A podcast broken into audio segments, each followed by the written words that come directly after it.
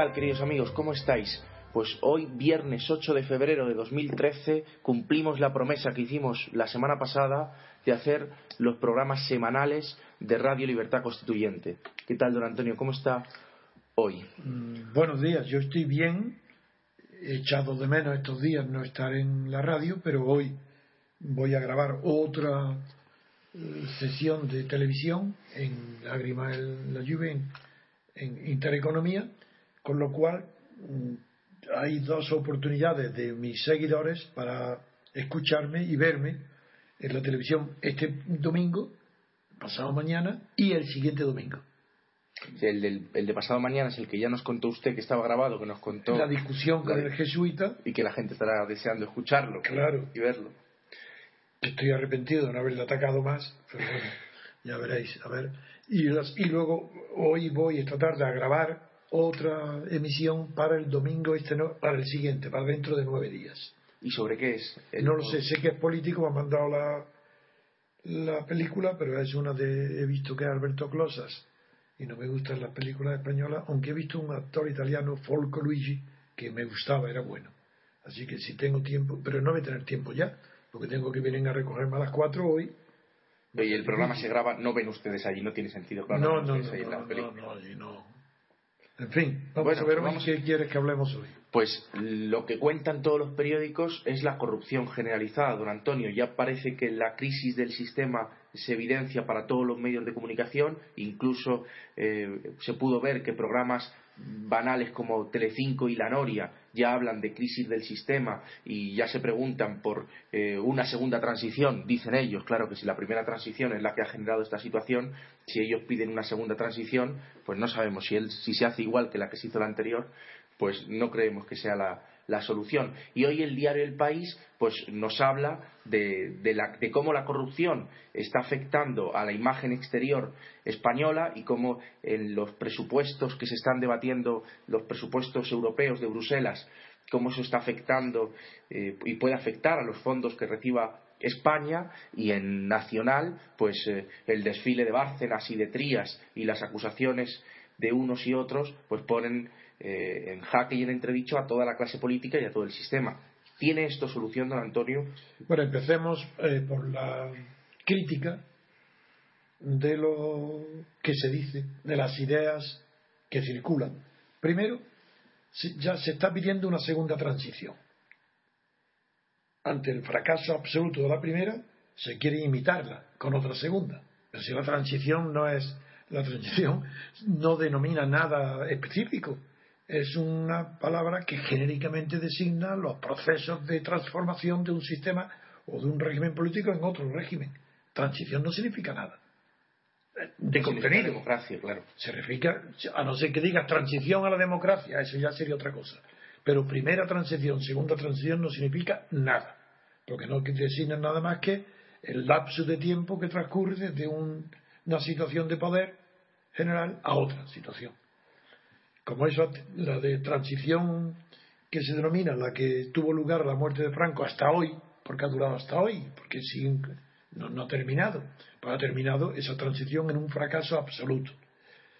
Eh, decía Homero que solamente los idiotas en el sentido griego de la palabra, que no es significa tonto, sino los idiotas, las personas singulares, los que no tienen grandes dotes, los que no destacan, decía Homero que solo se instruyen por el acontecimiento. Como la transición de Franco a la monarquía de Juan Carlos ha sido un fracaso absoluto, pues bien, los idiotas que inundan la prensa, la radio, las televisiones, los partidos políticos, la todo, todo el que habla en público es un idiota, en el sentido homérico. Es decir, lo que es, es tremendo. De ser idiota homéricamente es casi peor que ser idiota tontamente. Y eh, pues repiten las mismas tonterías de la transición, no saben dónde están y están pidiendo locuras. ¿Una transición? No, señor. Empecemos a- utilizar los nombres científicos. Para cambiar de un sistema a otro, eso se llama transformación. Cuando no es una revolución que parte casi de cero, como fue la bolchevique, una revolución en la calle, eh, una revolución tam- también, también la palabra revolución por sí sola no significa mucho, a no ser que se añade revolución de la libertad. Como en España no ha habido libertad nunca, pues sería revolucionario que en España comenzara un periodo ahora de libertad colectiva, porque libertades individuales, claro que las hay. Hablo de libertad con mayúscula. La libertad colectiva en España no hay. Sería revolucionario que la hubiera. Pero cuando se habla de revolución, se habla también de medio de llegar a, a las metas de la revolución. Hay revolución de la libertad, hay revolución de la igualdad, como la, bolchevique, la libertad, revolución de la libertad fue la francesa y la de Estados Unidos, con la independencia. La francesa fracasó, la de Estados Unidos triunfó. Y en Europa, salvo en, en Inglaterra, que luego se transformó en Gran Bretaña, con la guerra gloriosa de la gloriosa, que a finales del siglo XVII eh, conquistó la libertad parlamentaria, el Parlamento, bajo la consigna de Parlamento, Orange y Parlamento, pues salvo esa, en Europa no se ha conocido nunca la libertad política, porque la Revolución Francesa fracasó. Y ningún país inspirado en la Revolución Francesa ha sido capaz de llevar a la libertad política. Cuando hablo de libertad política me refiero, claro, naturalmente a la libertad colectiva, no a la libertad inherente a los derechos individuales. No me refiero a los derechos de asociación o de expresión, no, o de, sí, en, partido, no, no, me refiero a la libertad constituyente, libertad colectiva, la libertad de lo que ahora dicen cursi, de manera cursi los catalanes, estos independentistas, derecho a decidir. Eso solamente puede hacerlo la libertad colectiva, la libertad de todos, la libertad de todos los españoles, no los catalanes, todos juntos. Pues bien, el problema es que me preguntas cómo se puede lograr que la crisis total, irreversible del Estado monárquico, del Estado oligárquico, del Estado de partidos, cómo se puede desde esa crisis llegar a un Estado regido por la libertad colectiva. Es decir, cómo se puede pasar de la oligarquía de partidos estatales actual a la democracia. Para lo cual hay que partir, yo creo que Adrián es consciente de esto, tiene que partir de que si hay que transformar el Estado actual, el régimen de poder actual, oligárquico de partidos, si hay que transformarlo en un sistema democrático, forzosamente hay que empezar diciendo que esto no es una democracia y nunca ha sido democracia. Si no se parte de esa base, no se sabe a dónde va y será un fracaso a donde se vaya. Lo primero que hay que saber es que esto no ha sido nunca una democracia. Y en consecuencia, la salvación está en caminar hacia la democracia. ¿Cómo? ¿Acaso creen que esto es un régimen que, se, que hay que regenerarlo? De ninguna manera. Que es lo que oímos de Aguirre. Y todo el mundo, regenerar, regenerar, regenerar. ¿Pero cómo? Regeneración. Las regeneraciones implica que alguna vez ha habido una generación sana. Algo generado, sano. En España no. Se habló de regeneración con la pérdida del imperio de, la, de Cuba y de Filipinas. Hubo un movimiento regeneracionista que explicó el, pues el triunfo en España del carosismo, una filosofía de segunda clase, que explicó el triunfo en España de la educación libre de enseñanza, que explicó movimientos de moralidad respetables, pero que no podían conducir a ninguna solución política. Ese fue el regeneracionismo español de comienzos del siglo XX.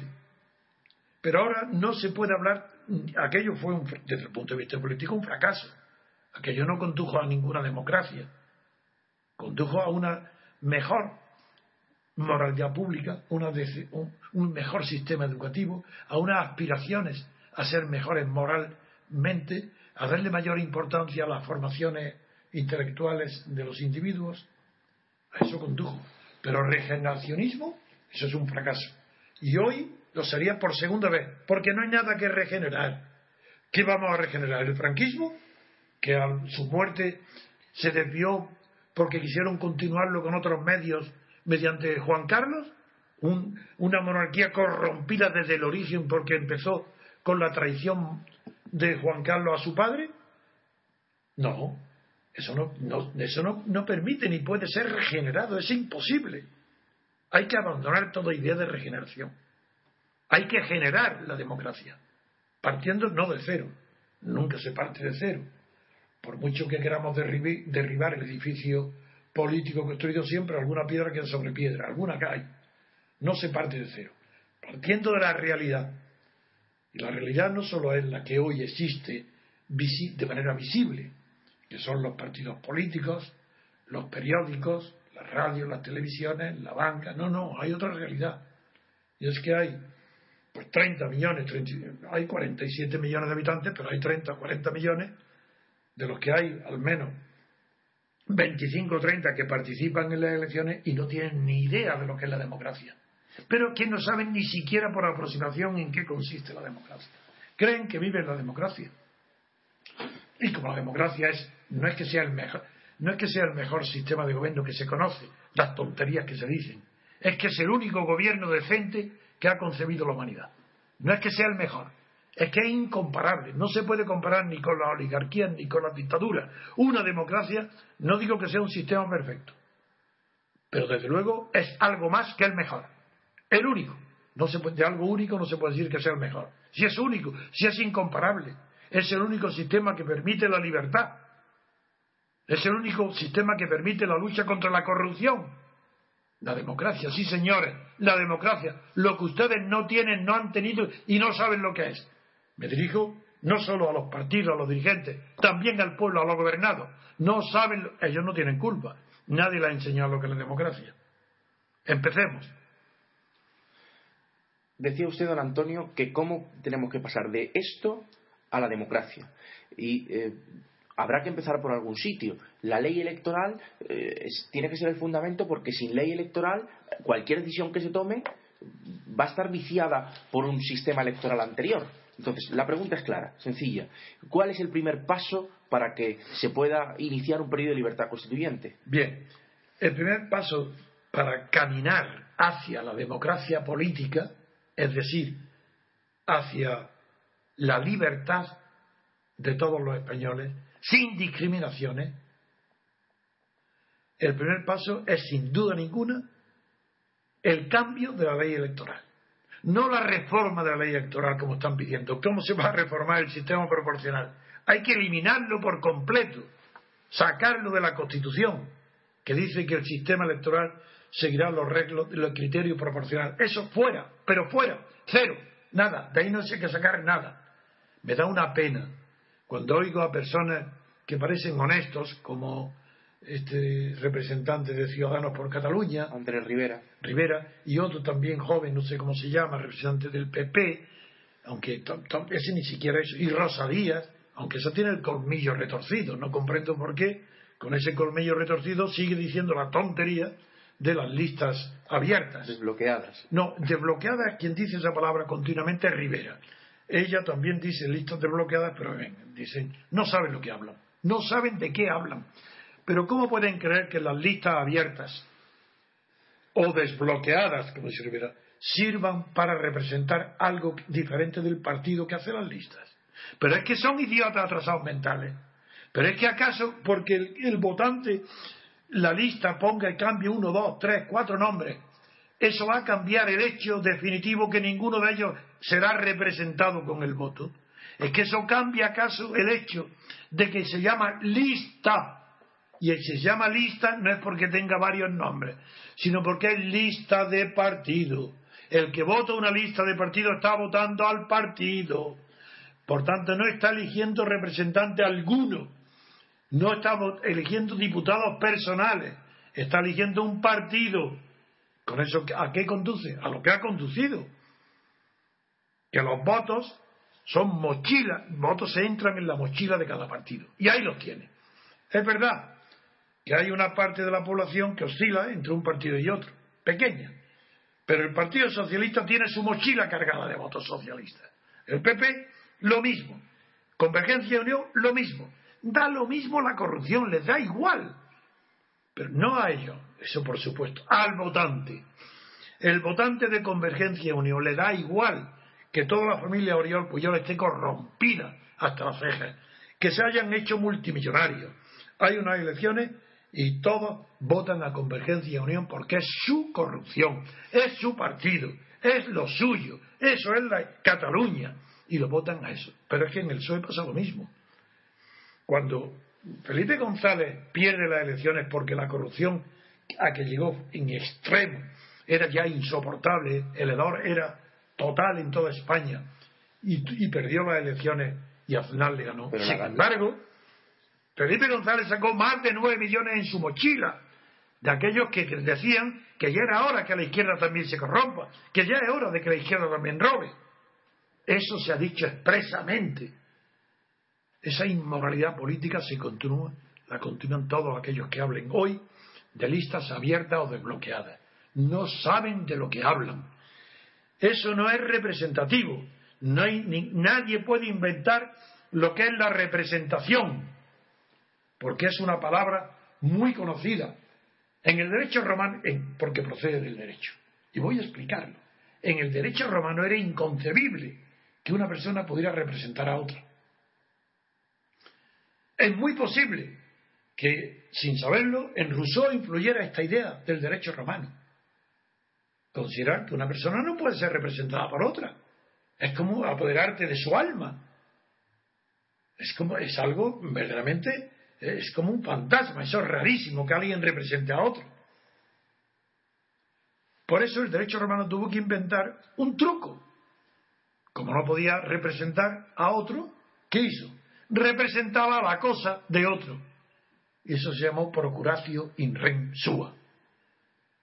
No, no podía haber un procurador de la persona, porque eso estaba prohibido, era inconcebible. Pero sí podía haber un procurador de la propiedad, de la cosa propiedad de una persona. Al, ser lo que representaba nada a la persona, sino a, la ren, a la cosa suya. Esa maravilla fue un artificio porque en, la, en la concepción de la persona antigua en, Roma era inconcebible que una persona pudiera ser representada por otra. Salvo, claro, el pater familia, eso es otra cosa. Pero en fin, el derecho canónico, es la iglesia la que inventa con el concepto espiritual de la persona. Inventa la representación. ¿Y quién es el primero en, en la filosofía política que inventa la representación? Marsilio de Padua, ignorantes, que no sabéis nada que no habéis estudiado jamás filosofía política. Es Marsilio de Padua quien inventa la representación política. Y por eso él permite hablar de una melior par, distinta de la gran par, una parte mejor de la sociedad, la que tiene que salir de una votación porque es la que representa a los demás. Es Marsilio de Padua. No me cansaré de decirlo, quien no conozca la obra de Marsilio de Padua no sabe nada de la representación. Y luego además viene Rousseau para decir que el pueblo, el soberano no son los reyes, sino el pueblo, y que el pueblo no tiene representación, que no puede haber representantes, pues ya, ya todo, ah, no es que confundiera, sino los que no tienen las ideas claras se confunden también con Rousseau. En primer lugar, Rousseau, cuando tiene que hacer un proyecto de gobierno para Polonia, admite la representación. Los ciudadanos tienen que votar a sus representantes. Con lo cual Rousseau niega la teoría suya del contrato social de que no de que la representación es imposible, que no existe, que, hay, que es ilegal, ilícito. Pero en segundo lugar, es que hay otra cuestión más grave todavía. Porque Rousseau, claro que dice que no se puede representar, porque dice que donde está el dueño, sobra la representación. Eso lo toma de la monarquía. Si el rey está presente, sobra todo lo demás. Como él ha hecho soberano no al rey, sino al pueblo, donde está presente el pueblo, sobra la representación, desde luego. ¿Y dónde está presente el pueblo? En la democracia directa, en la democracia ateniense, en lo que hoy se llama tontamente democracia participativa, porque ahí no participa el pueblo, sino unos cuantos que no saben ni siquiera lo que están haciendo, donde se sitúan. Rousseau, claro, en Rousseau está explicado claramente por qué está en contra de la representación. Está porque ha considerado que el pueblo es el soberano. Y claro, si está presente el pueblo, sobra la representación, y ahora también. ¿Dónde está presente el pueblo? ¿En el Cairo? ¿En Túnez? ¿En las calles? ¿En las plazas? Ah, si ese fuese el medio de obtener en España la libertad política, yo soy el primero que estaría ahí, con 85 años. Sí, pero es que no creo en el pueblo español. Es que creo que el pueblo español lleva tan encorvada la espalda. Le han dado tantos golpes, ha sufrido tantos golpes, sobre todo desde la guerra civil, desde que perdió la guerra civil, porque la perdió una parte del pueblo, es evidente, pero en general, la que la ganó pedía una autoridad por encima para agachar la espalda a él ante esa autoridad. Esos son los que ganaron, no digamos los que perdieron. Ya asustado, el pueblo español no tiene dignidad, porque ha soportado toda la vejación posible, primero por parte de Franco y luego por parte de Juan Carlos. Pero ¿cómo puede el pueblo español sentirse, no digo representado por Juan Carlos, que es el símbolo de la corrupción, el símbolo que inició la corrupción? Si es su familia, si es sus hijos políticos y, sus hijas legítimas, están ¿Cómo esa institución corrompida puede representar algo digno para España? No. Vuelvo al tema. Me has preguntado, primer punto para ir a la democracia, un sistema electoral que permita la representación de los votantes por los elegidos, de los gobernados por los gobernantes, de los que censados que quieran votar por los diputados, no los partidos Partidos no tienen que tener representación, son las personas. Los partidos pueden sacar propaganda, apoyar a uno individuo a otro. Eso, claro que es legítima la sección de partidos. Eso es inevitable, es necesario. Pero lo que estoy hablando es otra cosa. Un partido no puede obtener representantes, porque bastante es ya que tenga la fuerza de ser un partido. Pero los militantes de un partido que quieran ser candidatos que se presenten a las elecciones como personas, fuera de toda lista. Y claro, si no hay lista, ya sí, si se presentan el sistema de elección uninominal, no quiere decir, como tú me has dicho, Adrián, ¿quién has confundido esto? Dímelo. Sí, en el gato al agua, un diputado, no, no es un diputado, es un dirigente del Partido Popular que. Bueno, te digo que el gato al agua es una un as de ignorante. Pero empezando por lo más presumido. Empezando por Mario Conde, por, por el catalán, que, que, se ve que es inteligente, pero no tiene ni idea. No saben de qué habla. Sí, pues dijo, eh, ante uno de los contertulios le dijo, es que hay que ir al sistema norteamericano.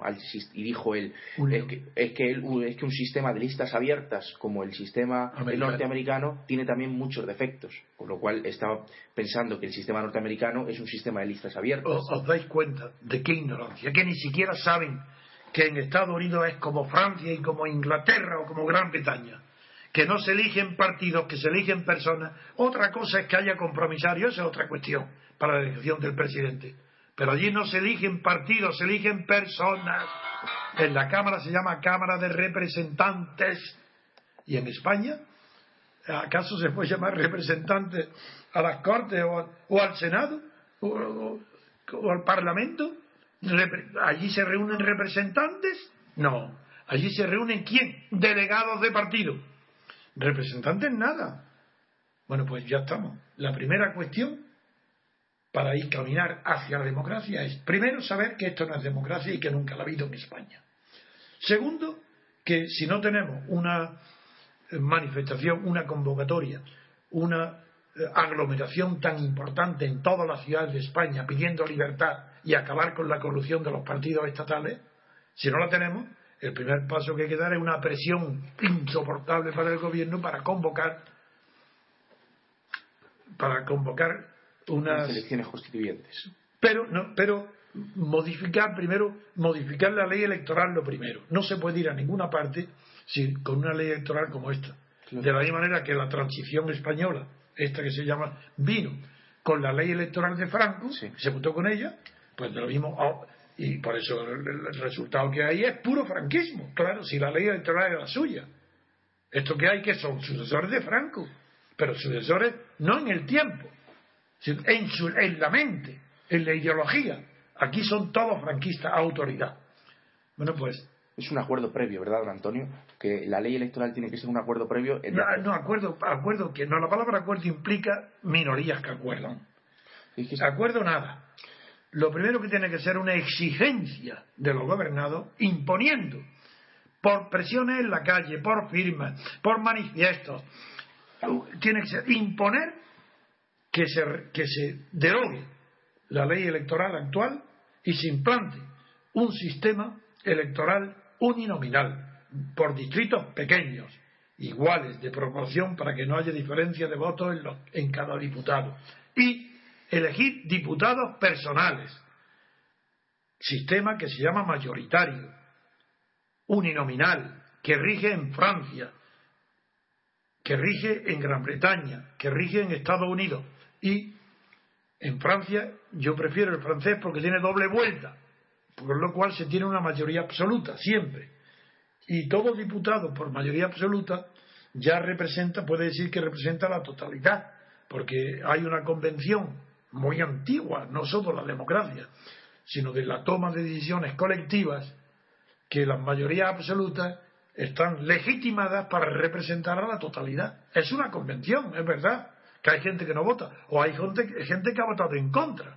Sin embargo, el que tiene la mayoría absoluta está legitimado por convención, no porque sea una ley natural, sino porque es una ley humana, que en los asuntos colectivos, pues es preferible, lo mejor de todos los procedimientos es el de la mayoría absoluta. Por eso prefiero el sistema francés. Y entonces, en ese, en ese paso, yo es que estaba pensando cuando se lo he dicho a Antonio Rousseau, cuando dice que tiene que haber un, un acuerdo en que lo que diga la mayoría, el único consenso ah, posible eso es... lo que tú llamas el consenso democrático. Eso es otra cuestión. Es que en las cabezas de todo el mundo, aunque no estén expresamente conscientes, aceptan la idea de que por mayoría absoluta se obliga, en una, existe el acuerdo de que la mayoría absoluta obliga a todos. Pero eso no es un acuerdo, porque son palabras de Rousseau, que escribe maravillosamente, como Platón. Hay que a, Rousseau y Platón hay que leerlo con muchísima atención, porque es tan brillante y tan bonito lo que dicen que te puedes terminar creyendo. No, yo no, yo no. Yo lo, por muy, lo único que me puede perturbar a mí de bonito son las mujeres. Me puedo creer que son buenas pues, pues, también es peligroso. Pero en las teorías filosóficas, aunque la belleza literaria es un ingrediente muy importante, a mí Rousseau no me equivocó ni Platón tampoco. Pero Rousseau, claro, no, no, no, eso es otra cosa. Hay un consenso, que consenso significa justamente no acuerdo. Es que la palabra acuerdo implica algo expreso y voluntario. No, señor. Todo lo acuerdo, el consenso no puede ser eh, voluntario, acordado. El consenso es que cada uno sabe, por instinto, por intuición, por herencia, aunque no lo exprese y no lo piense nunca, que si hay un colectivo de lo que sea y someten a votación, si el que saca mayoría absoluta obliga a todos, incluso al que no ha querido votar. Ese es un consenso, porque es involuntario. Bueno, pues por esa razón lo primero es cambiar en absolutamente la ley electoral. Arrumbar para siempre el sistema proporcional ni lista abierta, ni desbloqueada, ni nada, nada, nada de proporcional. Olvidarse. Y volver al sistema natural, el que ha existido siempre, el que existió desde los municipios de la Edad Media y de los reyes cuando querían eh, sacar dinero a los, a los votantes, ni se lo daban cortes, constituyentes o no constituyentes, cada uno votaba individualmente, no a partido, sino a otro individuo que lo represente. Así se hizo la Revolución Francesa con representación uninominal. Primero los que fueron delegados a, la convocatoria de los Estados Generales en Versalles. Después, en las primeras elecciones dentro de la Revolución, nadie votaba a partidos, votaban a personas. Y eso sucede hoy en Francia, en Inglaterra y Estados Unidos. También en gran parte en Suiza, aunque en Suiza hay unas excepciones. Pero el primer punto es que no se puede hablar de otra cosa. Quien hable de que lista abierta ya está fuera de juego, no hay que escucharlo. Ahora, la manera, la pregunta que se me hacen y que yo no puedo responder todavía es, bueno, ¿y cómo obligamos al gobierno, como ni el gobierno, ni los partidos, ni los periódicos, ni, la, ni las televisiones, ni la radio, ni la banca quieren cambiar el sistema de elección de listas, porque lo que admiten es que sean abiertas, pues claro que lo admiten como que da igual, Si es que la cerrada y la abierta es lo mismo. Felipe González aboga por ello. Natural, bueno, y todo es, es, igual. La lista abierta es lo mismo que las cerradas. Entonces, como toda la clase dirigente está en contra de que los españoles podamos ser como los franceses, los ingleses o los americanos, nos consideran incapaces de discernir a las personas y prefieren que votemos obligatoriamente a un partido, porque el partido sí que tiene los medios de propaganda para haber ahormado las cabezas idiotas de los españoles y de los italianos y de los griegos y de los portugueses. La clase dirigente, claro que quiere borregos, y los borregos están en las listas, que le dicen, venga, votar a partido. Pues eso es lo que es, ahí está el peligro. Entonces, la manera, ¿cómo llegar a la manera? Pues si no hay manifestaciones en la calle pidiendo libertad representación, pidiendo el cambio de la ley electoral, nada más. Si se cambia la ley electoral, se acaba con la partidocracia. Porque la partidocracia no es, escucharlo bien, la partidocracia no es una degeneración de la democracia. Eso es la idea vulgar, que creen que el abuso de los partidos conduce a la partidocracia. Pero qué tontería están diciendo. La constitución, el primer día que nace, es ya constitución de la partidocracia. Como no hay democracia, la partidocracia no viene de una degeneración de la democracia.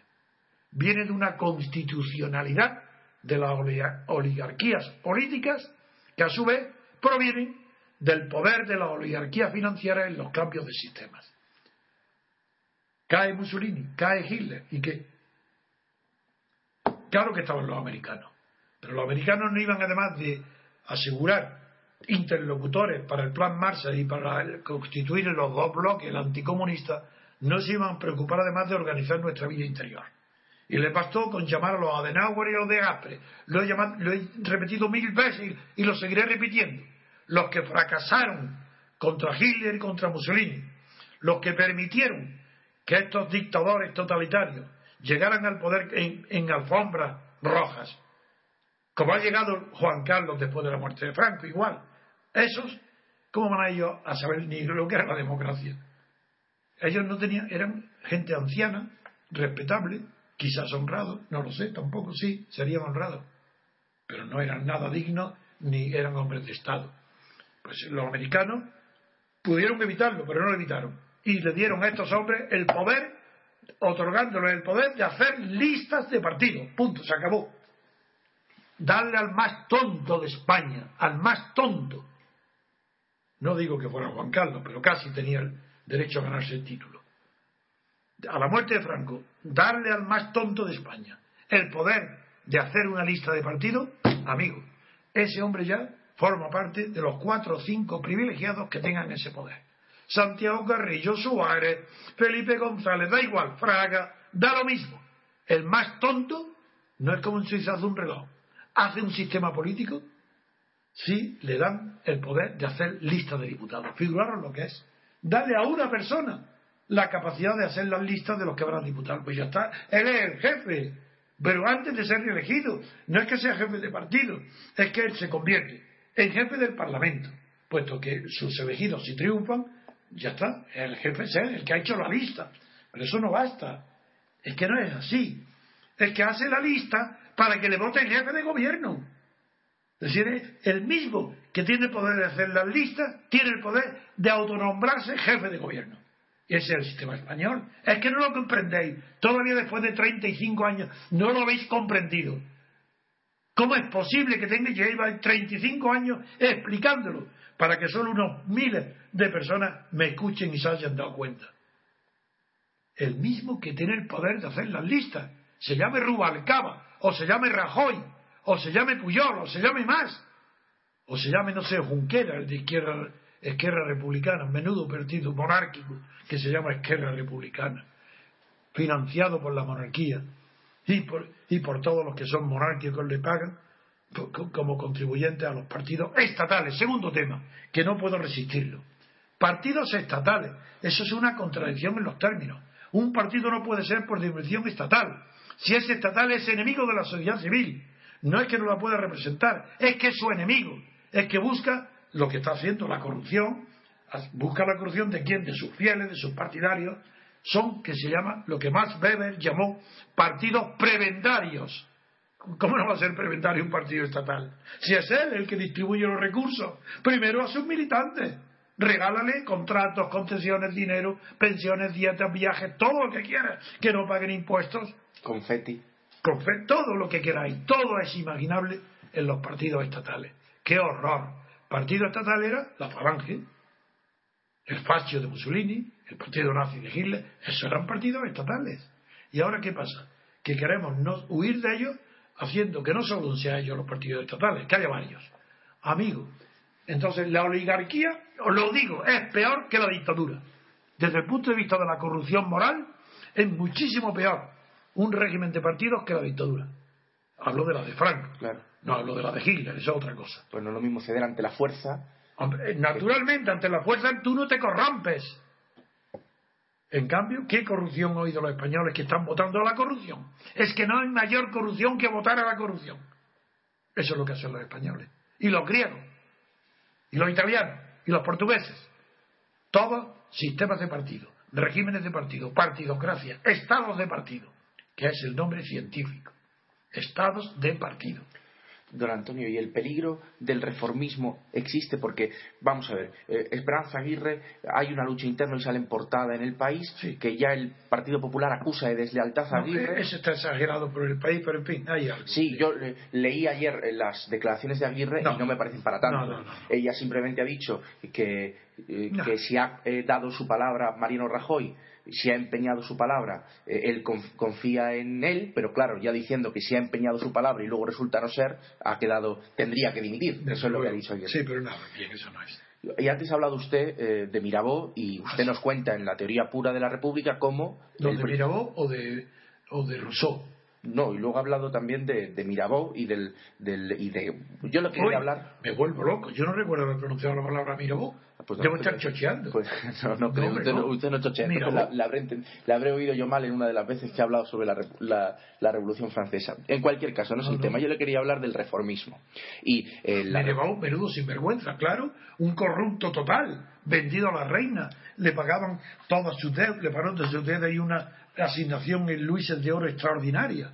Menudo, menudo sinvergüenza, vos, que además era un hombre sin formación política ninguna, solo que tenía una cualidad que desde Demóstenes nadie ha tenido. Y Demóstenes se supone, porque vos, es posible que haya sido el mejor orador de todos los tiempos.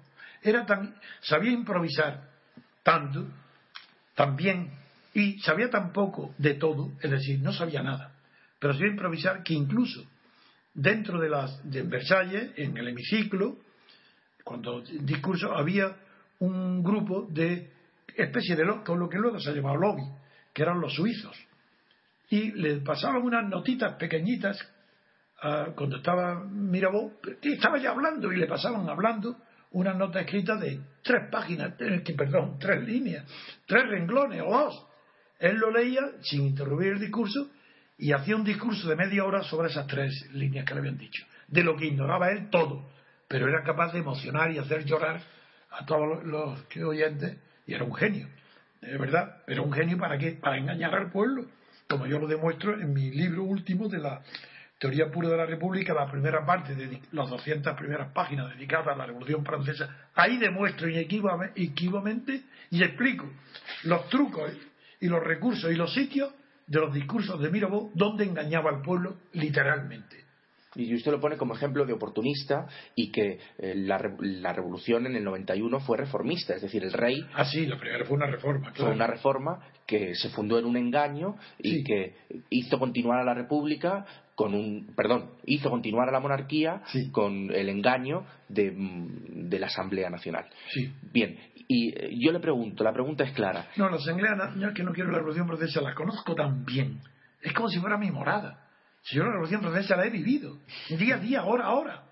Es que la conozco de verdad, igual que mi casa. La Asamblea no engañó. La, la primera, el engaño fue otra cosa. El engaño es que los dirigentes, los líderes de la Asamblea, se pusieron de acuerdo para que la huida del rey Abarén en junio del 91 fuera la Asamblea aprobó un decreto mentiroso engañando al pueblo, diciendo que no había huido, sino que había sido secuestrado. Eso es una cosa. Y otra cosa es decir el engaño de la Asamblea. Fue un decreto y fue ya el final.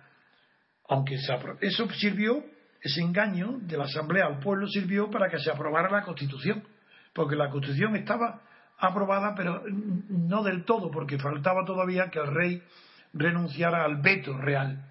Él tenía, el pueblo, los, representantes del pueblo, es decir, los diputados elegidos por el pueblo, legislaban. El rey designaba sus ministros, por tanto, gobernaba. Por eso fue constitucional aquella monarquía. Otra cosa de la que hablan hoy todos los ignorantes catedráticos de derecho político, que no tienen ni idea, es que llaman a esto es que, le llaman a, esto no solo monarquía constitucional, porque no saben la diferencia entre monarquía parlamentaria y monarquía constitucional. La monarquía constitucional es aquella que fue definida, eh, que se define exclusivamente porque el rey gobierna, designa al gobierno y el pueblo legisla. Y eso fue una combinación del principio de legitimidad, que es el que le da el poder al rey, con el principio de la revolución que Julius Stahl codificó en la fórmula monarquía constitucional. Pero quien no conozca esto no sabe nada. Otra cosa es la monarquía parlamentaria, que no tiene nada que ver. Monarquía parlamentaria es la inglesa. Pero hay dentro del Parlamento dos tipos. El inglés que proviene de una degeneración de la monarquía parlamentaria primitiva, la del 1707, la de la Unión, y lo que y que Walpole con la corrupción la transformó en, monarquía de gabinete, donde el rey ya, porque en principio, después de la gloriosa, la, forma de gobierno que el acta eh, correspondiente de aquel año consagró era una monarquía constitucional. Era el rey el que tenía que gobernar y el pueblo, a través de sus diputados, legislar. Pero ¿qué sucedió? Que eligieron de rey a Jorge I, elector de Hannover, que no, primero llegó a, Londres y no, sabía inglés. Sin saber inglés y sin conocer ni a los Tories, ni a los White, ni, qué sistema, tuvo que entregarse en el más astuto y más hábil de todos, que fue Walpole. Y este compró una mayoría.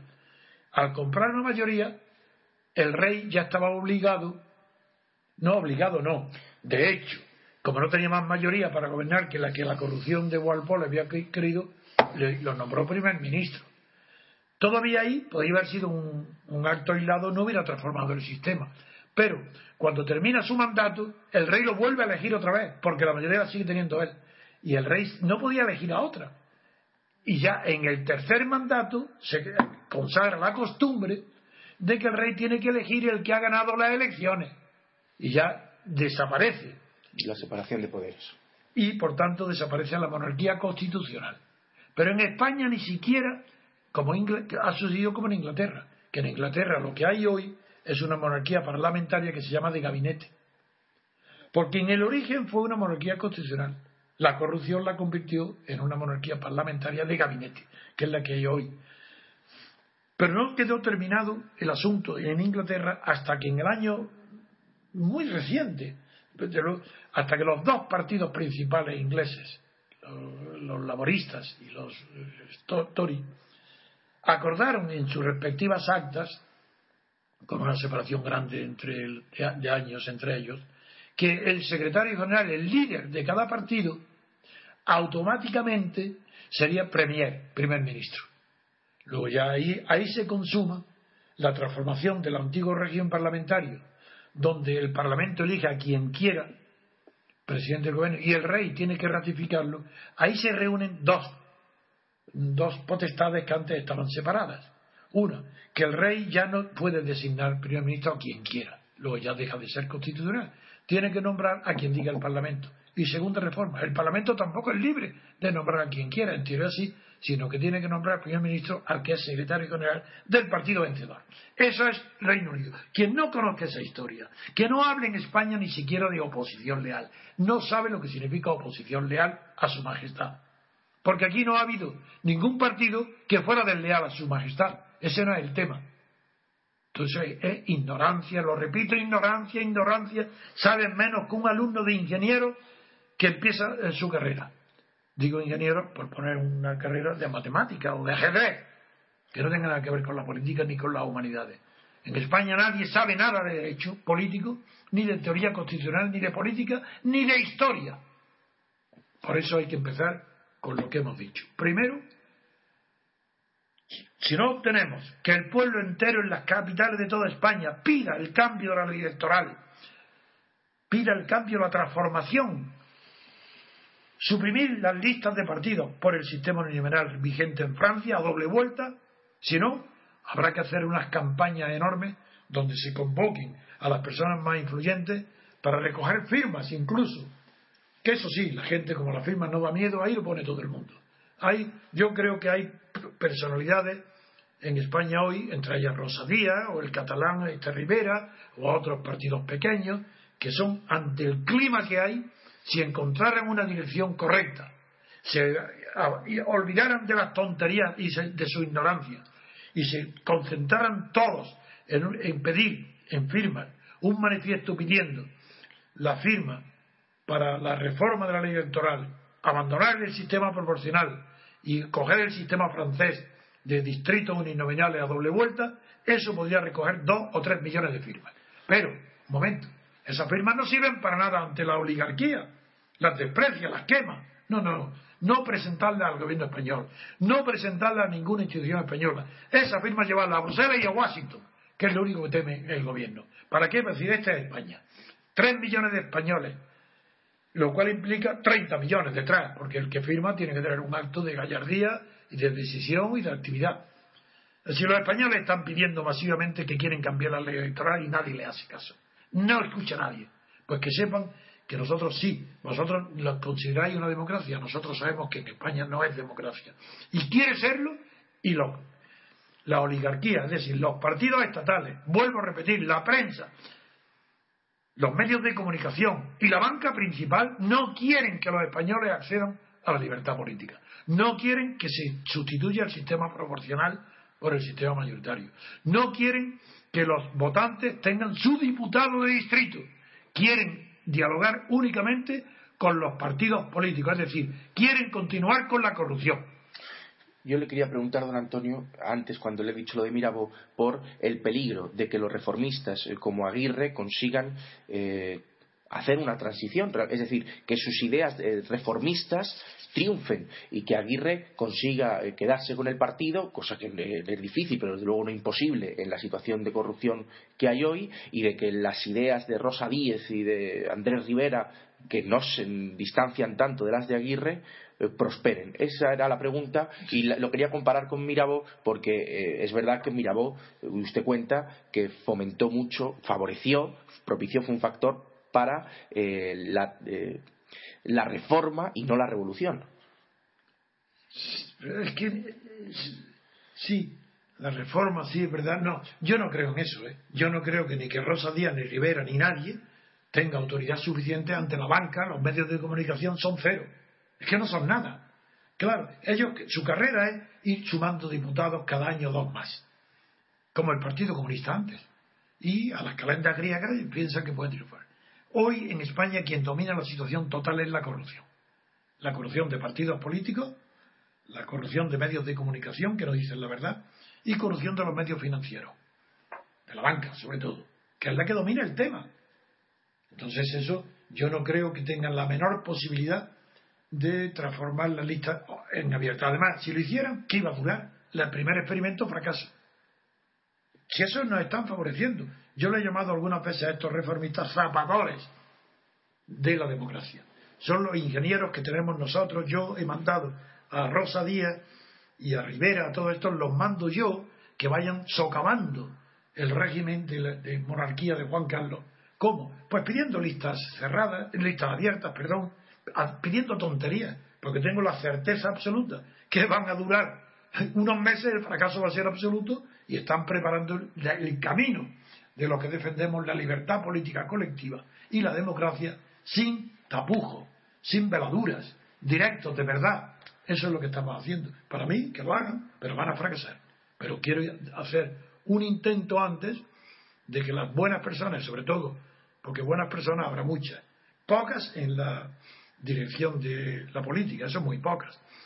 Pero quiero dar la oportunidad a que los que creen en la democracia y la libertad política y saben que hasta ahora no han tenido oportunidad, darles la ocasión de que puedan acudir y organizar recogidas de firmas, una cantidad monstruosa, para enviarla, digo, a Bruselas y a Washington, no a Madrid, a nadie a Madrid. ¿Cómo le va a enviar eso a tus enemigos? Siempre estarán encantados de que te vean que no puedes hacer nada, que eres impotente. Desacreditar al gobierno español en el mundo entero. Decía el diario El País eh, que están preocupados en Europa. Eh, hay un informe que cuenta el diario El País en, internacional diciendo que están preocupados por, el, por la deriva de la clase política española. Fíjese qué, titular tan. lo dice textual. Por la deriva, de, por lo que le pueda pasar a la clase política española, como si fuesen homólogos, como si fuese, como, como si su caída. El, bueno, es que tienen razón, son homólogos. Eh, está más corrompido España, Italia, Grecia y Portugal con relación a Alemania, por ejemplo, o incluso a Francia. No, en Francia es distinto. En Francia hay menos corrupción porque Francia es casi, casi una democracia, porque allí existe el sistema representativo, de verdad. Francia es representativo el sistema político. En Alemania no.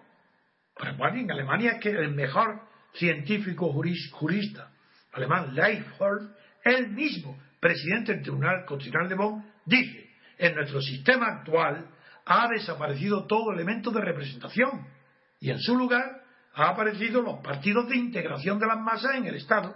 Es decir, dice él, una democracia más pura que la directa de Rousseau. Eso es que lo dicen ellos mismos. Pero estos catedráticos ignorantes ni, ni quieren enterarse. No hay representación.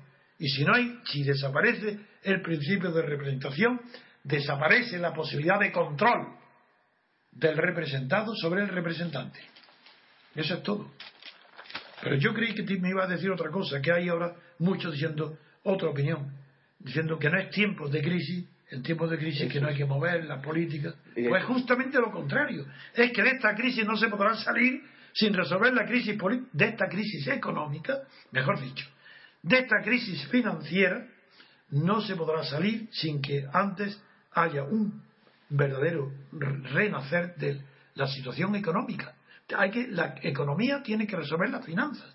Pero para que la economía resuelva las finanzas hace falta una nueva clase política, no. Unos nuevos dirigentes políticos que no constituyan clase entre sí. Y eso lo impide el sistema de elección uninominal. Eso impide que se formen clases políticas como, como entidad superior a la de los individuos que la forman, que es lo que pasa hoy con los partidos estatales.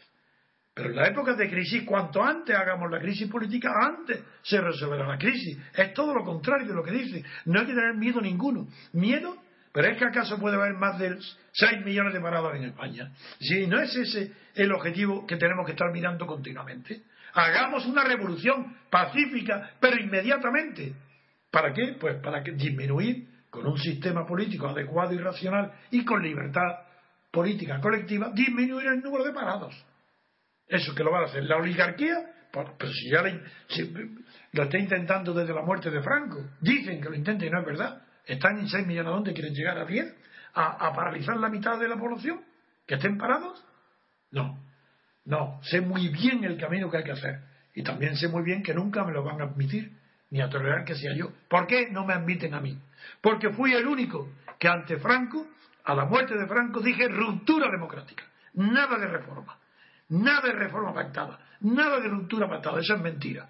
Pedir ruptura democrática, es decir, periodo de libertad constituyente. Y eso es lo que pido hoy. Abrir un periodo de libertad constituyente. Para ello hay que pedir previamente la transformación, el cambio absoluto de la ley electoral para abandonar y olvidarse del sistema proporcional de listas abiertas o cerradas. Es indiferente, es igual, y ir al sistema uninominal donde cada distrito pequeño tenga un diputado que lo represente. Es que lo que dice la patronal, que se ha salido en los periódicos esta semana, es que ahora que estamos yendo mejor, ahora que la cosa está mejor, ahora tiene que salir todo este escándalo del caso Bárcenas, como si la verdad no fuese útil, sino todo lo contrario, como si fuese más útil que se ocultase la verdad para los intereses de España. Estos hombres también no conocen la historia, no saben nada es muy no saben que todas las revoluciones, incluida la bolchevique, se hacen, y, y la francesa desde luego, y la, y la inglesa, se hacen cuando la situación económica mejora. Es cuando hay esperanzas, cuando se hacen las revoluciones. Eh, esperanza económica. Porque cuando se ve todo triste está todo el mundo asustado. Pero hay, si hay esperanza, no queremos que esa mejora económica vuelva a ser administrada por los que la han hundido. Queremos cambio absoluto. Que no haya ese personal gobernante. Es el momento hoy de llamar a la revolución política de la libertad constituyente. Revolución política de la libertad. Hoy es el momento. Yo no tengo fuerza. Yo no tengo fuerza porque tengo medios muy modestos. Pero doy ejemplo, que no me canso. Y no, me he cansado. Tengo 85 años y aunque viva la edad que viva, me moriré pronunciando libertad constituyente. Ese es el secreto. Pues yo creo, don Antonio, que esta charla ya ha durado hoy una hora. Mañana tendremos programa también. Venga. Mañana eh, tendremos que analizar de nuevo la prensa y espero que esta semana se les haya hecho larga a nuestros oyentes, sin nosotros. Ya saben nuestros oyentes que el tiempo no es lo que dice el reloj que es, sino que el tiempo es subjetivo y depende de cómo se pase. Esa y cómo es la teoría de Berson, del tiempo como tracción y simultaneidad.